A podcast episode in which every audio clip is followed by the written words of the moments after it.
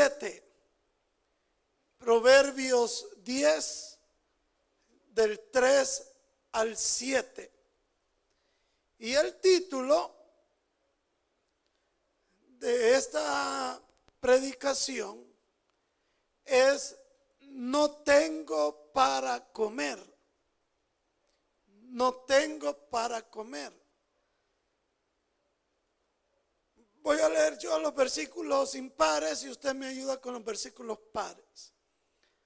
Dice, Jehová no dejará padecer hambre al justo, mas la iniquidad lanzará a los impíos.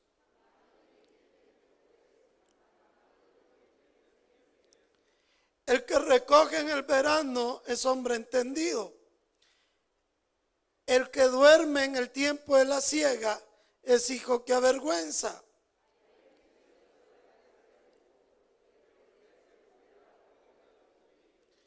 La memoria del justo será bendita, mas el nombre de los impíos se pudrirá. Padre, venimos esta noche a pedir tu bendición, tu gracia, tu misericordia que nos alcance para poder exponer tu palabra. Te rogamos que perdones nuestros pecados, nuestras faltas. Te suplico que tú que conoces cada corazón, tú pongas esas palabras en mi boca para que lleguen a, ese corazón que las está necesitando. En el nombre de Jesús, amén y amén. Pueden sentarse, por favor.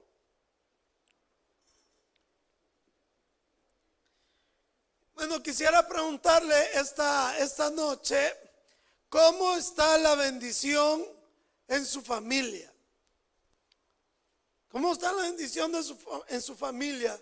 ¿Cómo hay personas que, que testifican que este 2020, en medio de la pandemia, es cuando más bendición recibieron de parte de Dios?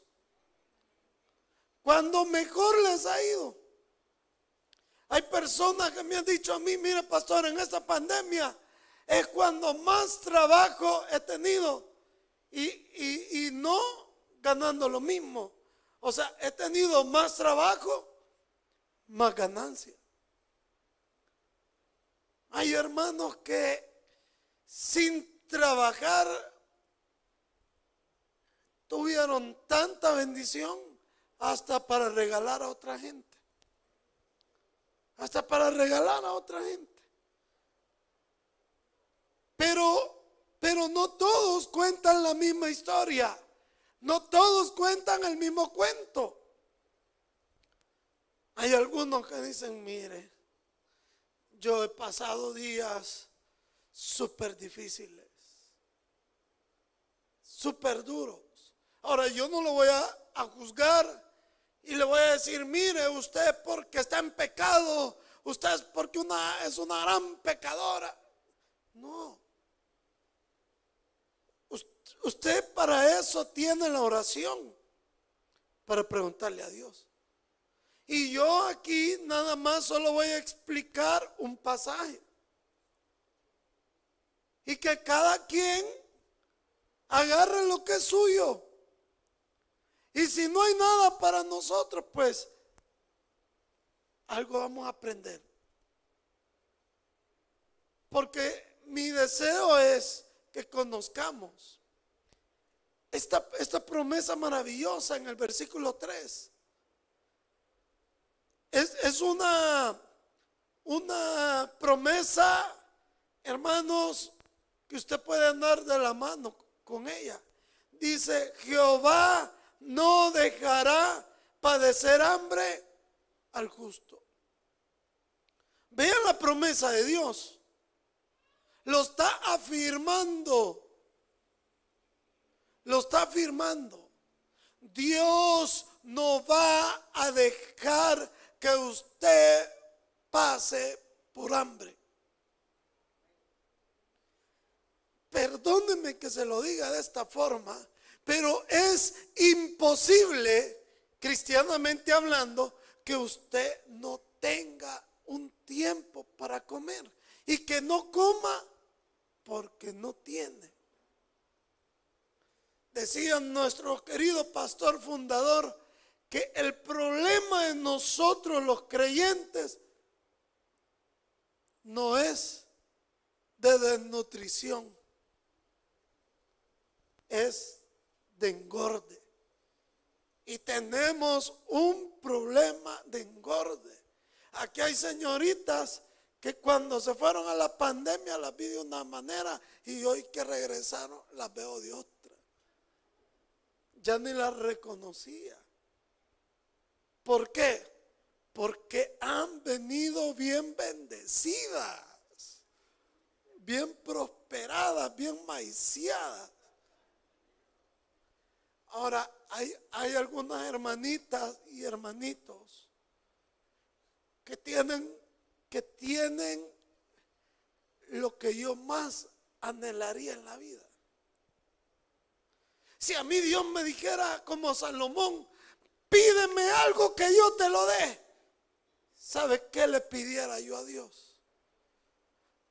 Comer todo lo que yo quiera y no engordar. Eso le pidiera yo a Dios. Pero hay algunos que por más que coman, no engordan. Mire qué privilegio. Qué privilegio gran solitaria que andan en la panza. Ahora, no quiero, no grabando lo presente. No, porque aquí veo algunas que han de andar ahí una solitaria de dos metros, pero, pero comen y no engordan. Y otros no engordan porque se cuidan para no engordar. Ahí andan. No le puede poner usted plátanos porque agarran una servilleta. Y, yo un día había uno y ve este los plátanos con servilletas los comen. Según yo lo iba a envolver y así se los iba a comer. Pero no, secándolos de aceite. Y solo aceite de oliva. Porque trata de, cuidarse. Ahora, Dios nos dice a nosotros exactamente eso. No puede faltar el pan en tu mesa. No puede faltar el pan en tu casa. No puede, los frijolitos. Nelson. El que no le gusten los frijoles, que nos diga para agarrarlo a pedrada. Es que un, un salvadoreño que se respeta le gustan los frijoles. Y con queso. Ah, si a usted no le gusta ese volado, usted no es de aquí. Usted no es de aquí.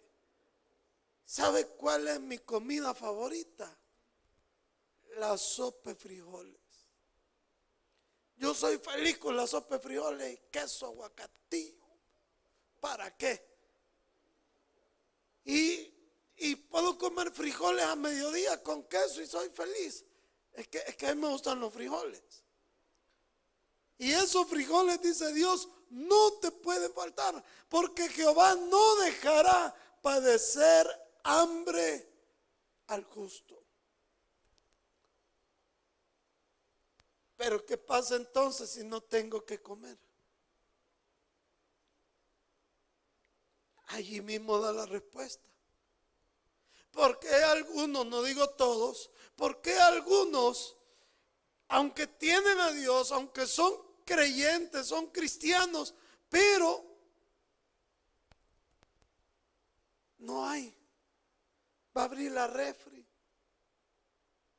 Ni las botellas tienen agua. Eso ya es el colmo de los colmos. Porque está bueno que sea tener agüita helada, ¿verdad? Ahí en botellito. Pero hay, ni eso.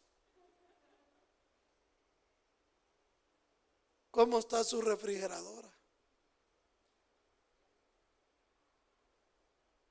cómo está su, su alacena.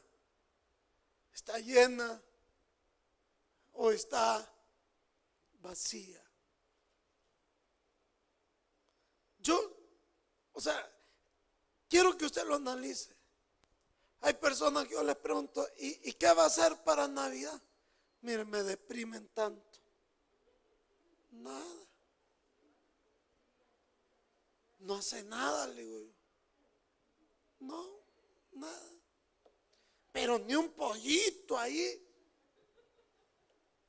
Para nosotros el 24 es un día normal. Ay, cuando me está diciendo eso me dan ganas de ahorcar. Porque a mí me gusta la Navidad. Porque la Navidad es Cristo. Sin Cristo no hubiera Navidad. ¿Y por qué tantas luces? Porque Cristo es la luz que ilumina tu vida, que ilumina tu corazón, que ilumina tu camino. Gloria al Señor. Esos que se acuestan temprano, si yo pudiera, una ametralladora le fuera a tirar ahí, adentro de la casa. Si ese día es especial, hombre. Ese día mínimo usted tiene que acostar a la una de la mañana, mínimo. Pero ni ese día aprovecha para abrazar a todas las vecinas, que en el año no las puede abrazar. Ahora, ¿qué sucede? ¿Por qué la Navidad pasada no teníamos nada? ¿Por qué en esta Navidad se pueda pasar que no tengamos nada. Mira el versículo 4. Y si usted ve, todo, todo está en la, en la misma estructura, está estructurado en este pasaje, en estos versículos. La mano de negligente, ¿qué dice ahí? Empobrece. Mas la mano de los diligentes enriquece. Si yo he sido diligente en lo que me corresponde, voy a tener bendición. Pero si yo soy una persona negligente, voy a vivir en escasez. Voy a ser una persona que si me contratan, un año me van a contratar. Y cuando se vence el contrato, ¿qué nos van a decir? No, mire, fíjese que, ¿verdad? Usted no va a poder seguir. ¿Por qué? Por la negligencia. Porque a usted le pidieron un reporte para el 20, entréguelo el, el 15. Entréguelo el 18 a más tardar por lo menos dos días antes. ¿Y eso qué significa? Diligencia. ¿Cuál es el gran problema de nosotros los salvadoreños? Tenemos dos grandes problemas. Dos grandes problemas y que a mí me molestan. Número uno, que las cosas las dejamos a última hora. ¿Sabe cuál es el, último día para pagar la renta? El 14. Ese día está así haciéndome. Está topado. Vaya el 10 está solo. Vaya el 11 está solo. El 12. No, el 14 está así. Porque lo dejan a última hora. Cuando es la declaración anual, que se tiene que presentar por el 30 de, abril. La gente espera el último día para irla a presentar. Ahora, yo quiero que usted me diga, ¿cierto o no cierto? Dejamos las cosas a última hora. El 23 anda buscando el estreno. Y yo me acuerdo que una vez mi mamá el mero 24 andamos ahí en el centro a las 7 de la noche comprando un estreno. De las pocas veces que estrené, no le miento. 7 de la noche del 24. No, hombre, todas viejas, todo tocado me dejaron cuando andábamos ahí. Que venga corazón, que mi amor, que aquí, que... el propio día. Y la otra cosa que tenemos los salvadoreños, no solo dejamos las cosas a última hora, sino que nos encanta llegar tarde. ¿Cuál es el refrán salvadoreño? ¿Alguien me lo puede decir?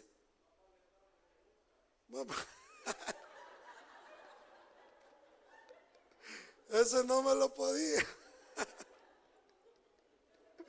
Tremendo este hermano Núñez.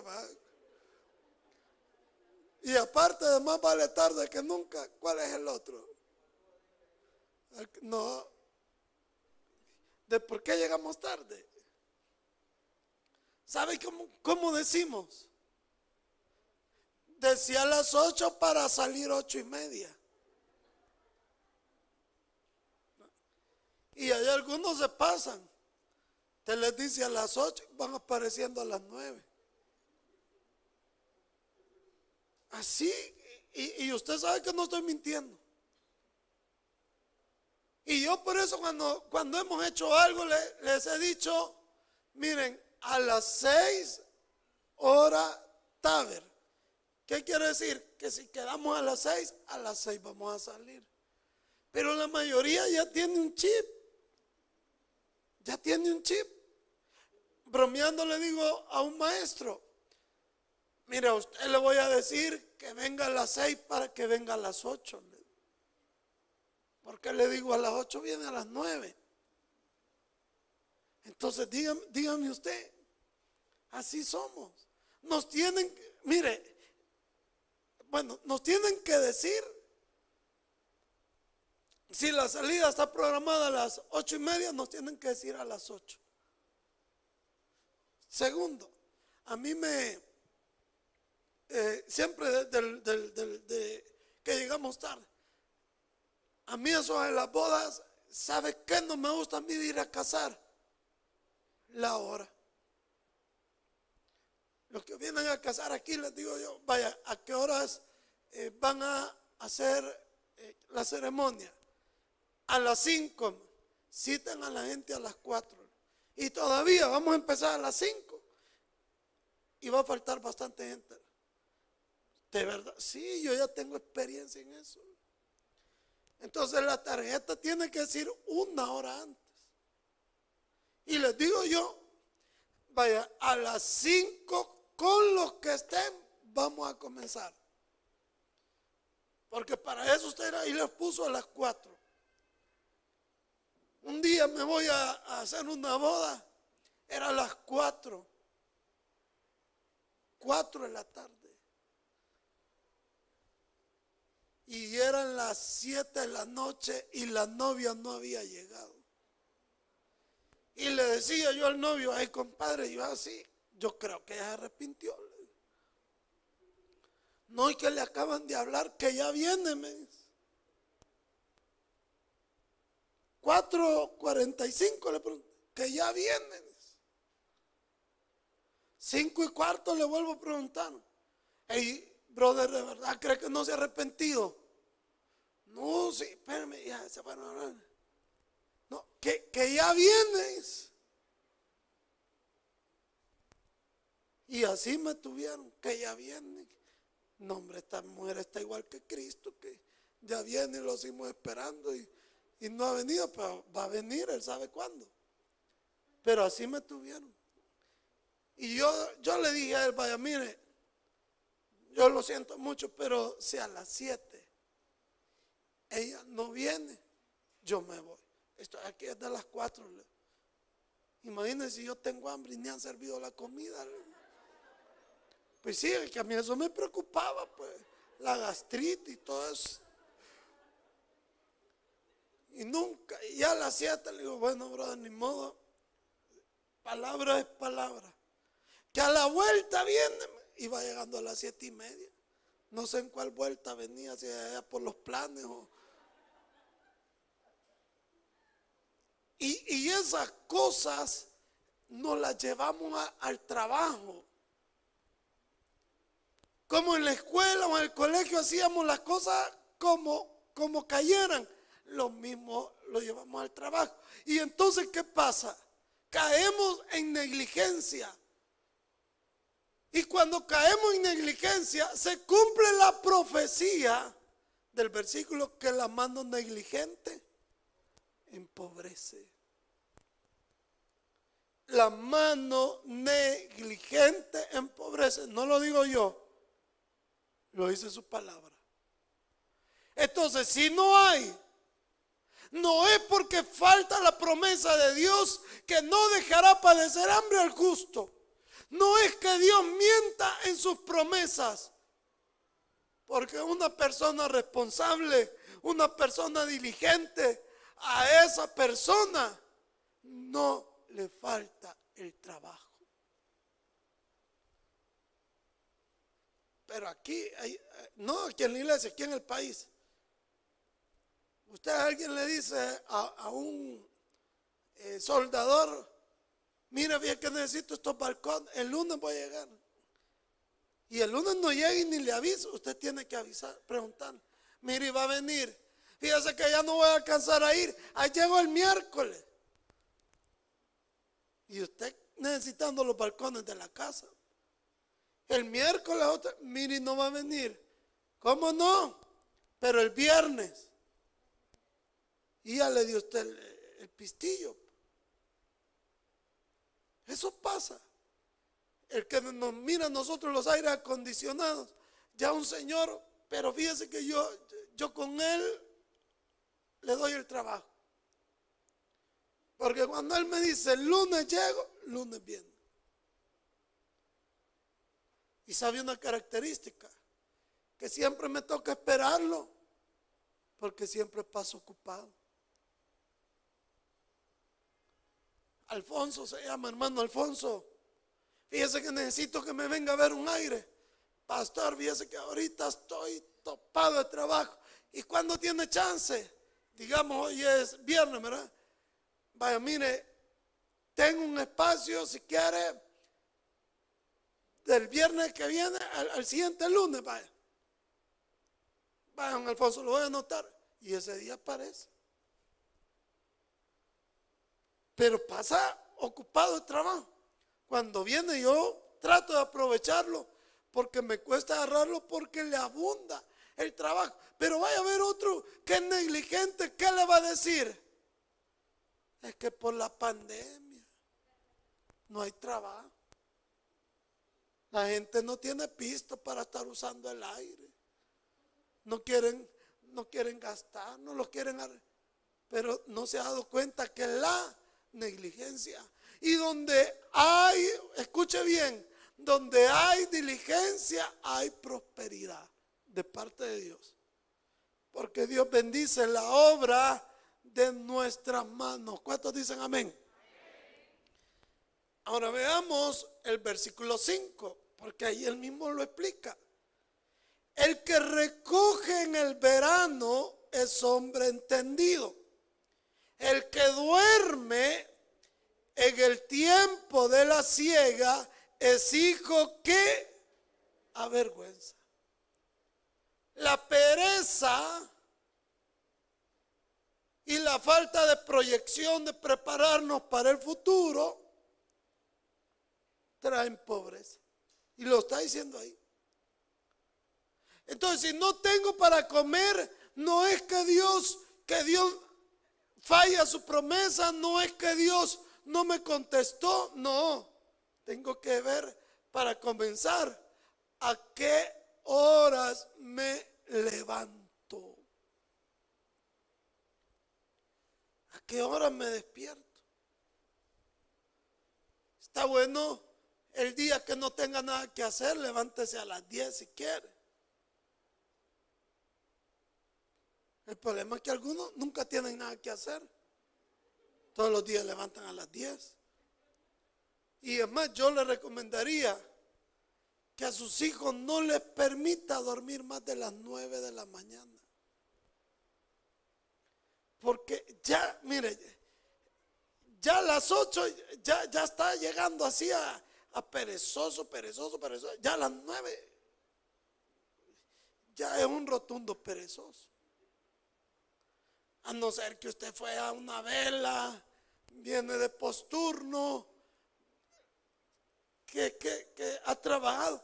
Pero, pero que porque ah, a las nueve, a las once va desayunando. Once de la mañana. Cinco de la tarde el almuerzo. Doce de medianoche la cena. Mire que, mire qué bonito.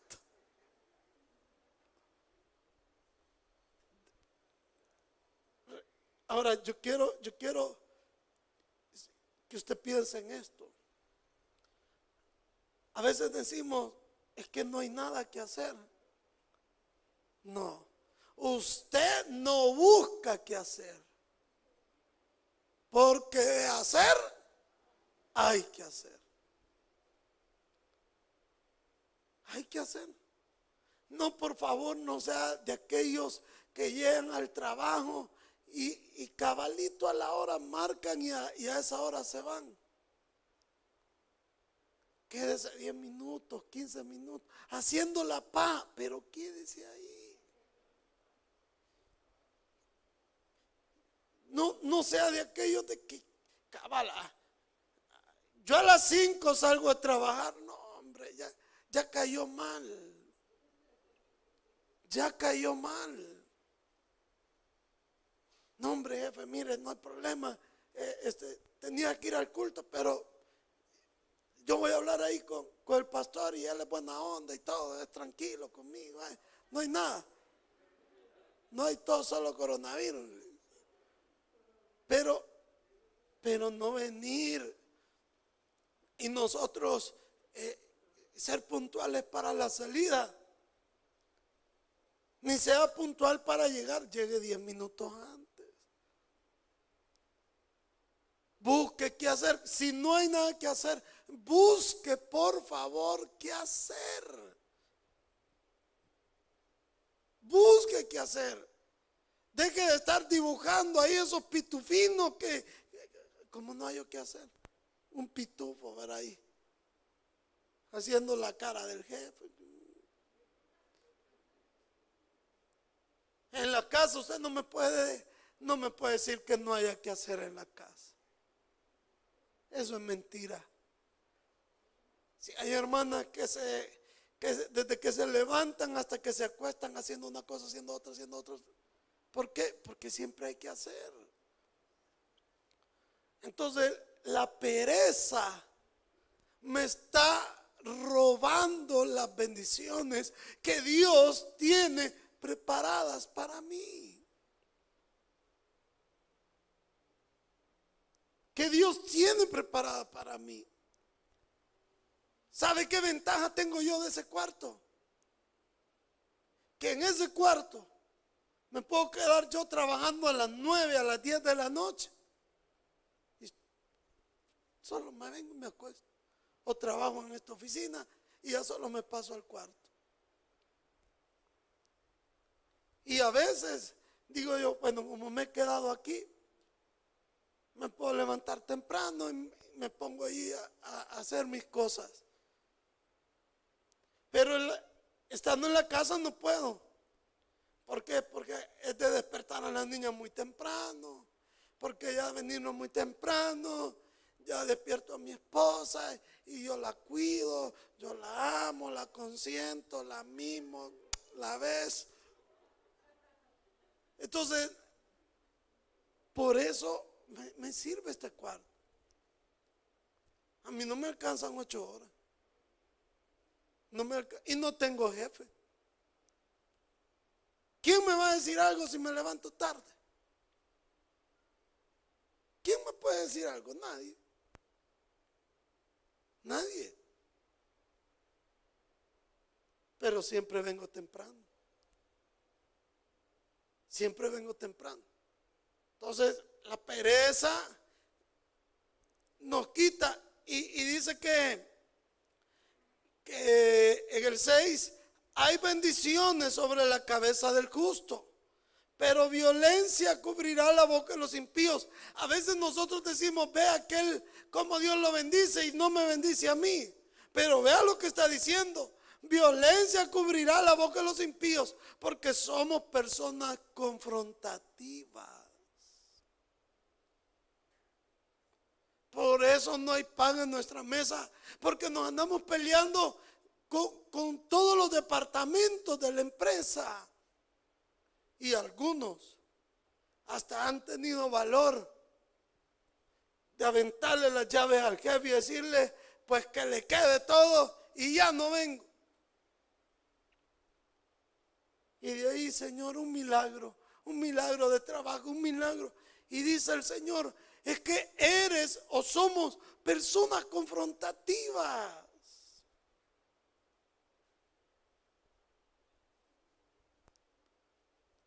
Nos terminan despidiendo, nos terminamos renunciando. Eh, ¿Y, ¿Y, cuál es la otra paga que decimos? Ay, no, yo en este trabajo ya no me siento bien. Este trabajo ya, ya se terminó mi ciclo. Ah, yo, yo en este trabajo hasta aquí llegué y no me doy cuenta que no me siento bien porque yo he sido una persona confrontativa.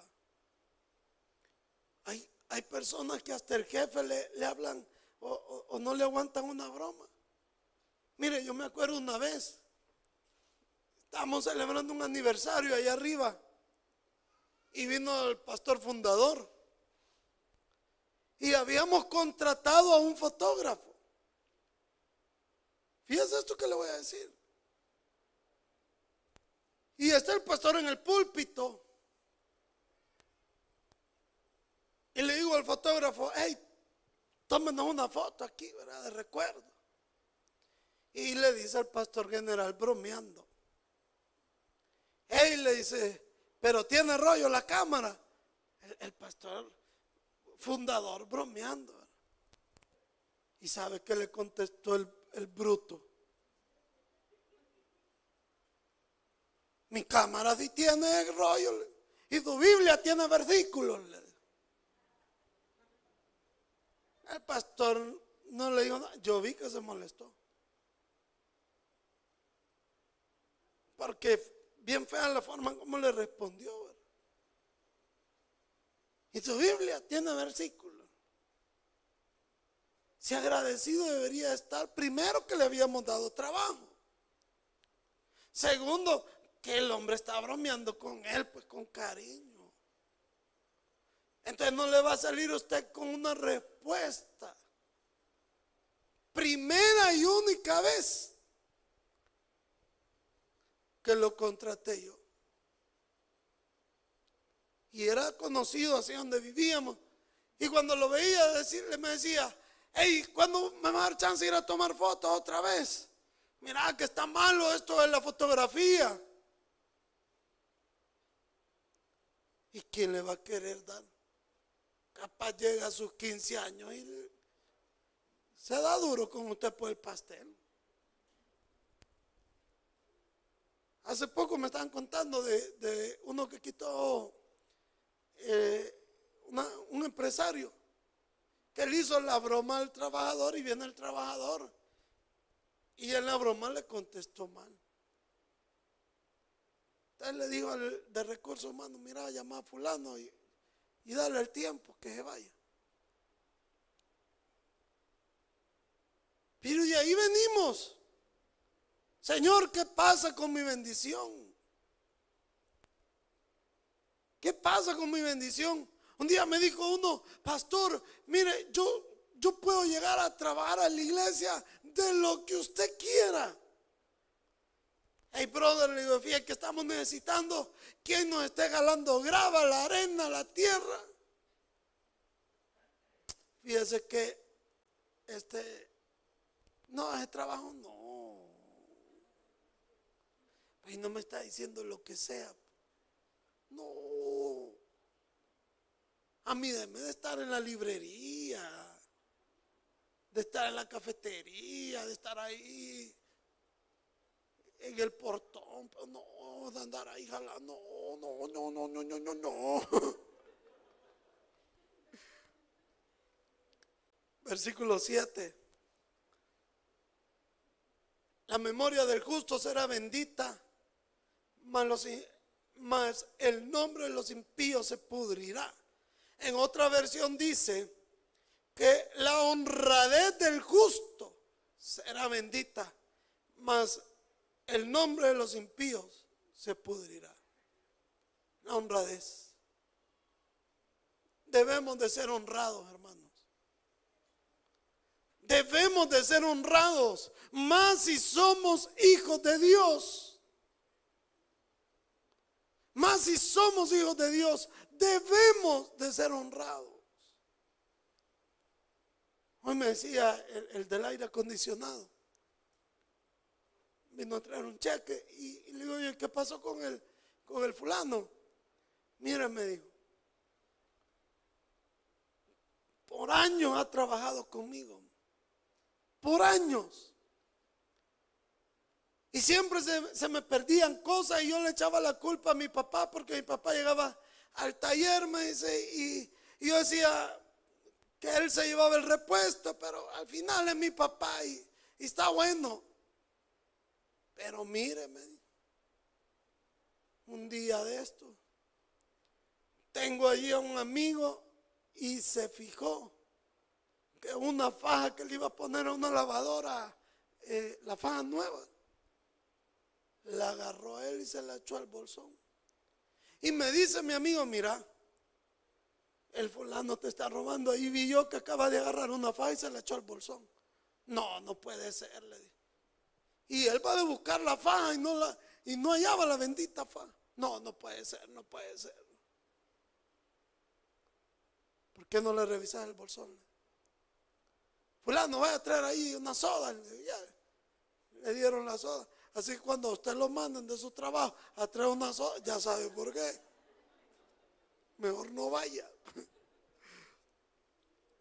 Y le abrió el bolsón y ahí estaba la, la faja. Ahí está. Lo quité, me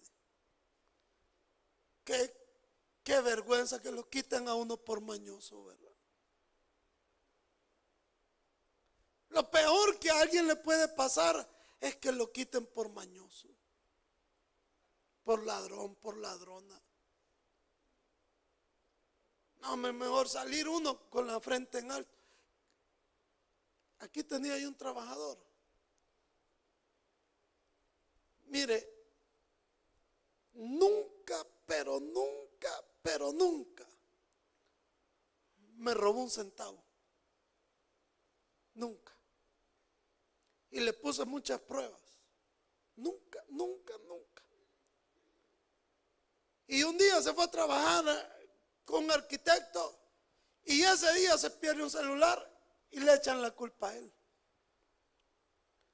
Y me dice al arquitecto, mire, fíjese que hoy que llegó el fulano, se perdió un teléfono y todo apunta que es el arquitecto, le di.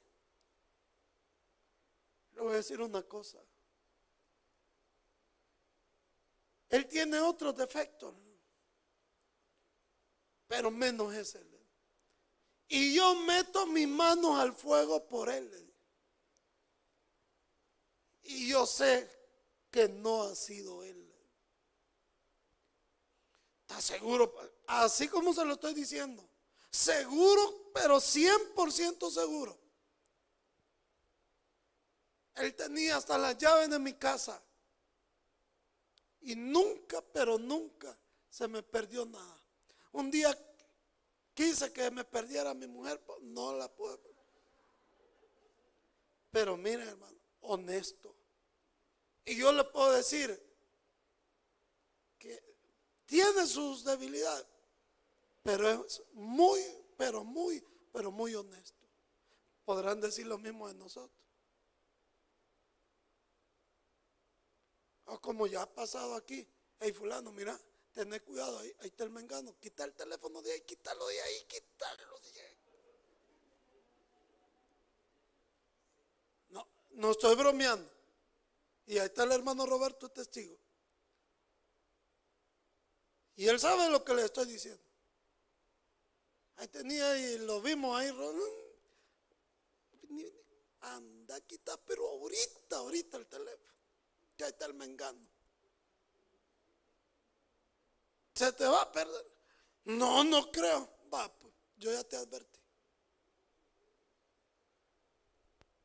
y da la casualidad, siempre que se perdía algo, él andaba cerca, cuando no teníamos las camas. No, yo, y yo le digo, pueda que no tenga yo nadie que me cuide en la iglesia. Me siento más seguro dejando el portón abierto que dejándolo a él.